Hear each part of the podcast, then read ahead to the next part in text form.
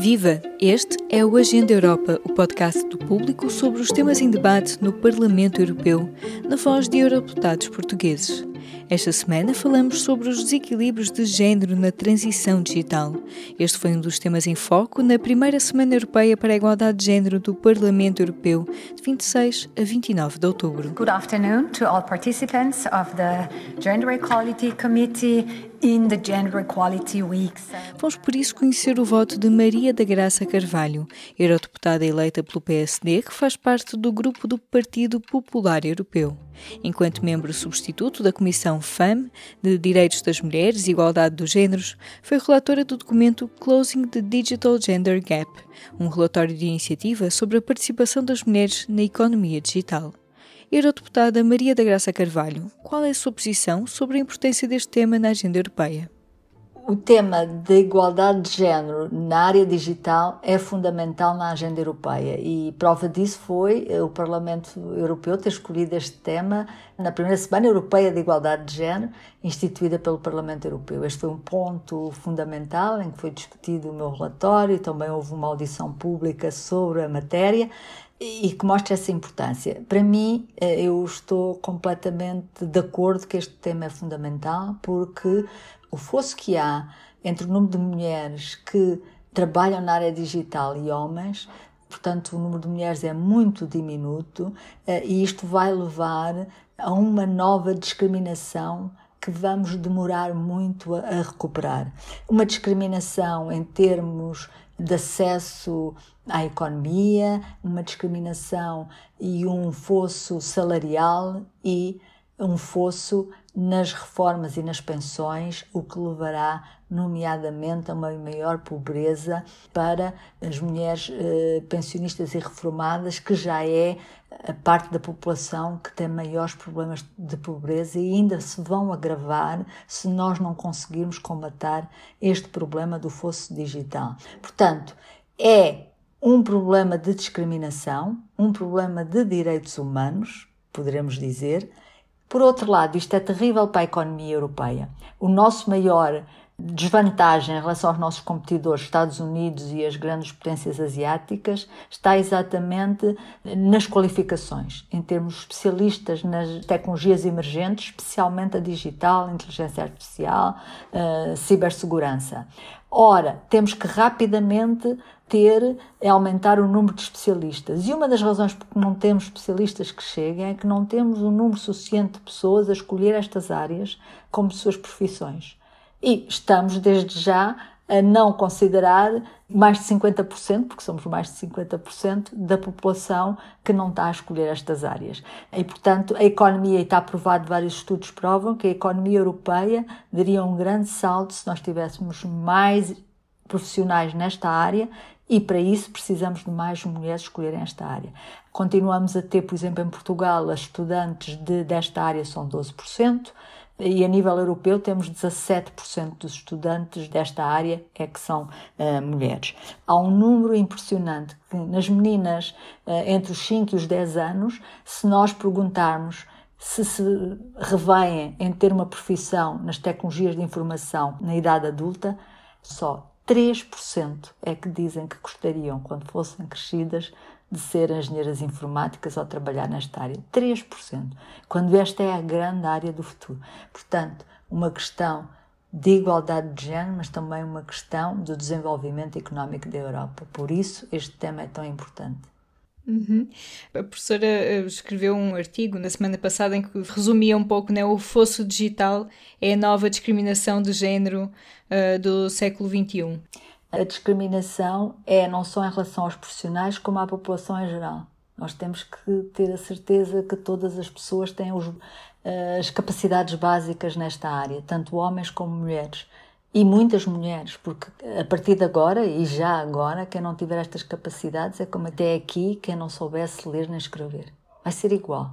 Portanto, é tão grave como isso.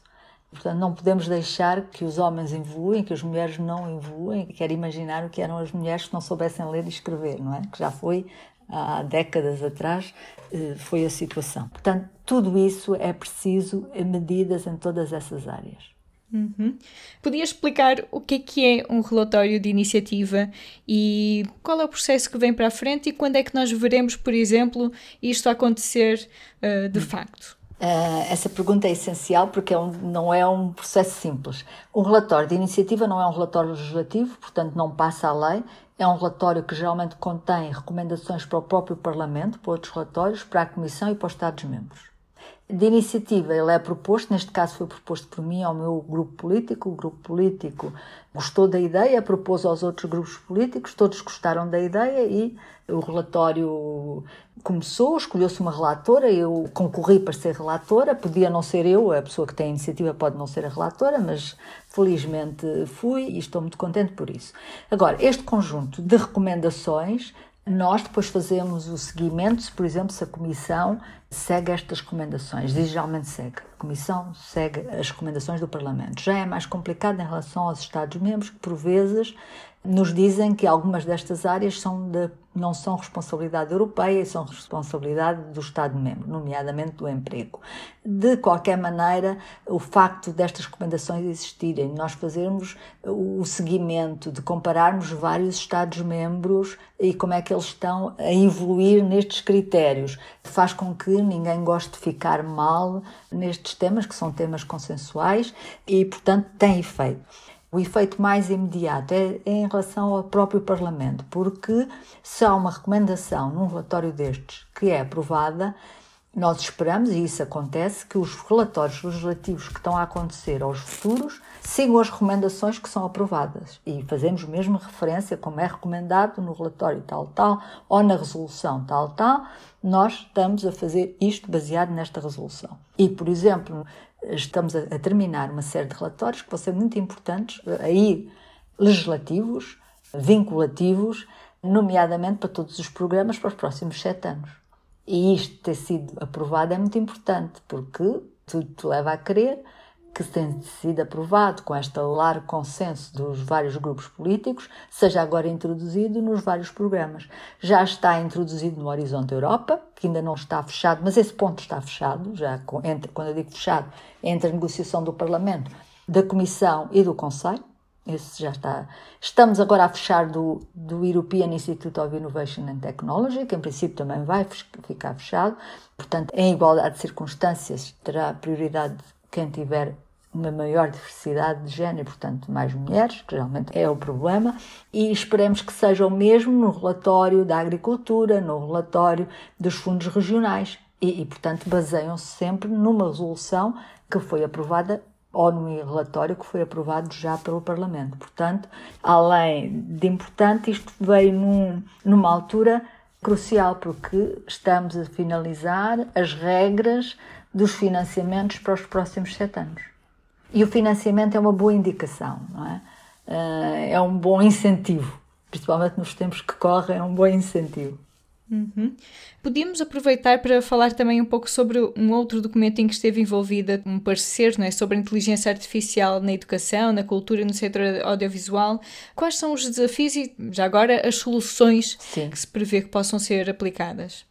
Uh, o outro relatório é um relatório mais técnico, mas de uma forma simples, uh, olhavam para os vários aspectos horizontais da inteligência artificial e a sua influência na educação, nos meios de comunicação social, nos média e no audiovisual e olhava eh, muito para as questões éticas, o que é que é preciso para que eh, tenhamos uma inteligência artificial que seja centrada nas pessoas, a necessidade de ter um enquadramento ético forte para que a inteligência artificial tenha sempre como objetivo melhorar as condições de vida e o bem-estar das pessoas e nunca contra as pessoas. E isso é o caso, quando não é uma exceção, é algo de muito positivo e nós encaramos a inteligência artificial como algo de muito positivo que nos vem ajudar na vida, que vem facilitar a nossa vida, se bem aplicado, e temos é que ter um conjunto de regras para termos a certeza que elas são bem utilizadas. Esse conjunto de regras, em princípio, são ajudadas estes princípios éticos que são muito importantes e, felizmente, a União Europeia tem trabalhado muito nisso e tem eh, desenvolvido esse conjunto de princípios éticos que orientam os desenvolvimentos da inteligência artificial. Também olhamos para as questões de podermos ter discriminação inconsciente e a discriminação inconsciente é muito na constituição das bases de dados. Portanto, nós na inteligência artificial é um conjunto de muitas ciências, desde os dados, à visão, ao deep learning, ao reconhecimento da fala, tudo isso junto é que faz aquilo que chamamos a inteligência artificial, mas no fundo é um conjunto disso tudo. E é importante que no desenvolvimento dos algoritmos e especialmente na base de dados, ela seja representativa da sociedade. Em termos de género, também, em termos da diversidade que temos das pessoas, não é que não representa só os europeus ou só os norte-americanos ou só os asiáticos, onde as aplicações são mais desenvolvidas, mas que representa a diversidade da população eh, mundial. E isto porque é muito fácil de perceber, há, um, há, exemplos muito simples como o reconhecimento facial, se foram desenvolvidas só tendo em conta homens altos, louros, de olhos azuis, isto é um exagero, porque nada é feito assim, como é evidente, mas é para perceber, uma aplicação não funciona tão bem. Se é uma senhora baixinha, morena, mais gordinha, portanto é preciso ter essa diversidade nas bases de dados e que muitas vezes pode ser inconsciente. E começa muito por ter as equipas diversificadas, porque quando se tem as equipas diversificadas, temos muito mais atenção às questões da não discriminação. Eh, se tiver mulheres, se tiver pessoas de várias regiões do país, ou se tiver equipas europeias, ter pessoas que são do norte da Europa, do leste, do sul, das ilhas, tenha mais atenção a esta diversidade que é preciso ter em conta nos desenvolvimentos destas aplicações, porque senão estas aplicações também vão se adaptando, mas de qualquer maneira pode haver o perigo de eh, perpetuarem discriminações de uma forma até inconsciente. Portanto, há as discriminações conscientes, mas também poderá haver estas inconscientes que é preciso ter atenção com uma maior diversidade do base de dados e um melhor tratamento da base de dados. E isso passa muito também pelas equipas, mas para isso, mais uma vez, é preciso ter as mulheres para incluir estas equipas. Portanto, olhamos para as várias questões horizontais relacionadas com uma aplicação mais humana, equitativa da inteligência artificial. É este o voto de Maria da Graça Carvalho, eurodeputada eleita pelo PSD, que faz parte do grupo do Partido Popular Europeu. Viva! Este é o P24. Olá, este é o Poder Público. Sobre Carris. Este é o Vitamina P. Vamos lá? Já segue os podcasts do Público? Subscreva no iTunes, Spotify ou na sua aplicação para podcasts.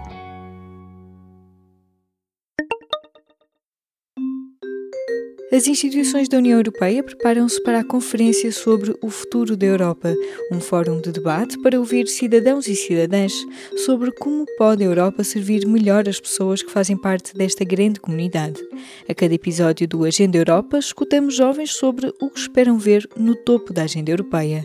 Esta semana ouvimos Mateus Carvalho, que aos 21 anos é vice-presidente do Volt Portugal. O Volt é um partido pan-europeu que está presente em mais de 30 países, registado como partido em 14, e já conta com um eurodeputado eleito pela Alemanha. Em Portugal, o partido foi oficializado este ano. Mateus Carvalho é recém-licenciado em Economia pela Católica SBE e é voluntário da Rede de Ação Jovem da Amnistia Internacional. Mateus, o que achas que deveria estar no topo da agenda da Europa? Responder ao assunto que gostaria de ver que estivesse no topo da agenda europeia não é uma escolha fácil. A minha melhor inclinação seria mesmo falar da crise climática. Acredito que é a maior crise que a minha geração está a enfrentar, que apesar de tudo já está no topo da agenda europeia, tenho que reconhecer isso. Considero que é mesmo assim pouco ambicioso e que não é compatível com o que a mais recente evidência científica nos diz e o que a comunidade científica pede como ação climática. O que eu acho que não está no topo da agenda europeia e que devia estar é uma reforma estrutural do sistema de asilo. Recentemente foi anunciado a reforma do sistema de Dublin. Para quem não sabe, uh, o sistema de Dublin era basicamente o que provocava ou obrigava que os refugiados tivessem que pedir asilo no seu primeiro país de entrada na União Europeia. Foi o que no pico mediático da crise sobrecarregou a Itália e Grécia com tantos refugiados, pois legalmente não, poderia, não podiam mudar de país. E felizmente há pouco tempo anunciaram, a Comissão Europeia anunciou a intenção de reformar o Acordo de Dublin de modo a tirar esta cláusula de obrigatoriedade.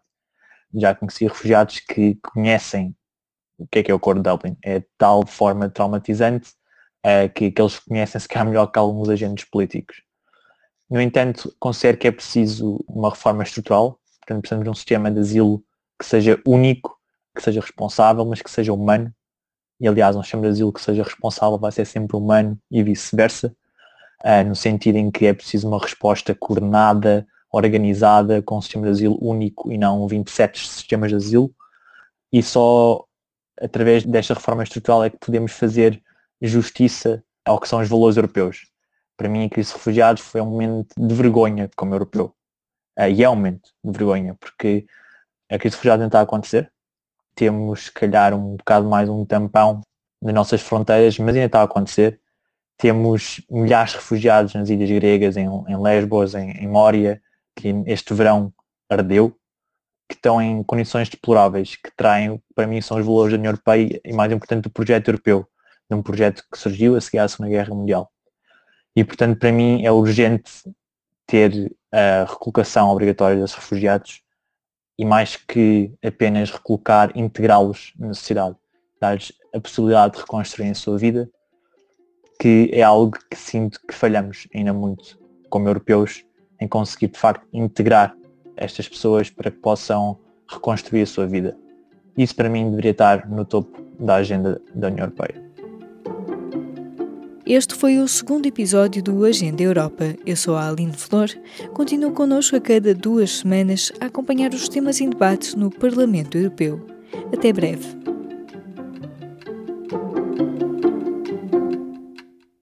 Este programa teve o apoio do Parlamento Europeu.